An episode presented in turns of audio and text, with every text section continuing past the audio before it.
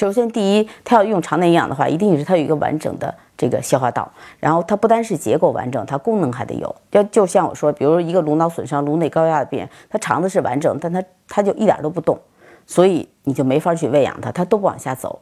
对吧？所以第一，它解剖是完整的，它不能那儿有漏了，或者是做完手术，你他刚做完吻合，你在他吻合口之上喂养，可能也还是不行，有一定风险的。所以它是有选择的，这是一个，就肠功能好，这第一的选择是吧？解剖结构完整，然后肠功能好，这让你第一的选择。但如果实在不行的话，你可能就是得给他肠外营养。